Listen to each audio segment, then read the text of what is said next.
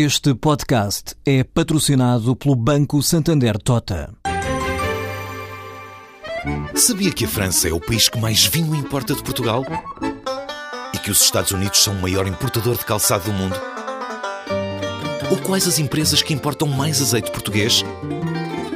No portal Santander Trade, encontra todas as respostas para internacionalizar a sua empresa, desde mercados a procedimentos, redes de contactos e ferramentas para dinamizar a sua atividade exportadora. Descubra mais em santandertrade.com. Santander Tota, um banco para as suas ideias. As sondagens anunciavam-no e a votação confirmou nas urnas.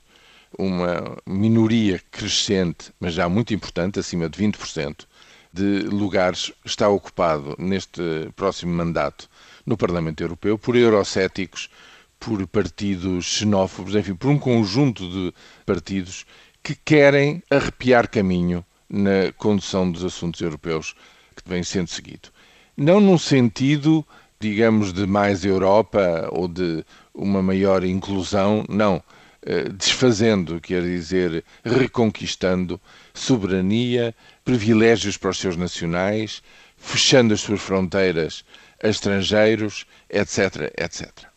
São mais de 20% desta vez e tem como efeito que se tornou impossível criar uma maioria de 376 votos, pelo menos, para a investidura do Presidente da Comissão Europeia, ou de centro-direita ou de centro-esquerda.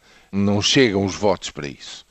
O que vai ter que acontecer, inevitavelmente, é que as duas grandes famílias do Partido Popular Europeu, vencedor, mas perdendo 60 lugares, e os socialistas, que ficaram em segundo lugar, era suposto ganharem com as perdas do Partido Popular Europeu. Não aconteceu assim, perderam também dois ou três lugares. Estas duas famílias vão ter que se entender e construir uma grande coligação se quiserem, é a reprodução a nível europeu, no executivo europeu, chamemos-lhe assim, daquilo que aconteceu na Alemanha. E a grande questão que para nós é relevante, e do ponto de vista da nossa economia no dia a dia, é uma grande incógnita, é saber até que ponto e com que programa se constitui esta grande coligação. Hoje vai começar essa discussão ao jantar entre os chefes de Estado e de Governo dos 28 países porque a questão que se põe é esta.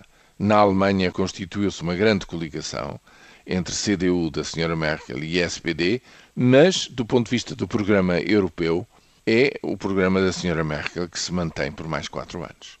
Portanto, em princípio, houve ganhos sociais no programa social para os alemães e para franjas importantes da população alemã, mas eh, em termos de agenda europeia, nada mudou. Bom, e se nada mudar, esta desafecção em relação aos assuntos europeus vai acentuar-se e vai aprofundar-se.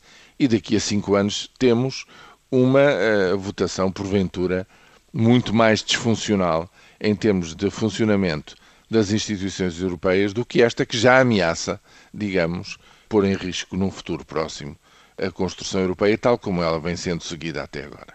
Veremos o que é que dá esta grande coligação mas o essencial é saber até que ponto é que, na percepção dos cidadãos europeus, há a mudança, há a inflexão de política que garanta crescimento, um crescimento mais inteligente, com mais valor acrescentado, mais limpo, mais verde e também mais inclusivo.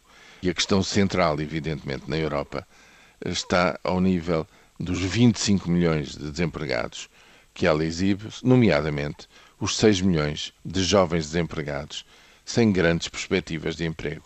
De momento. Essa é a grande questão. Veremos que resposta dão os 28 Estados e até que ponto é que se forma uma comissão com ideias novas e, sobretudo, ideias que sejam passadas à prática.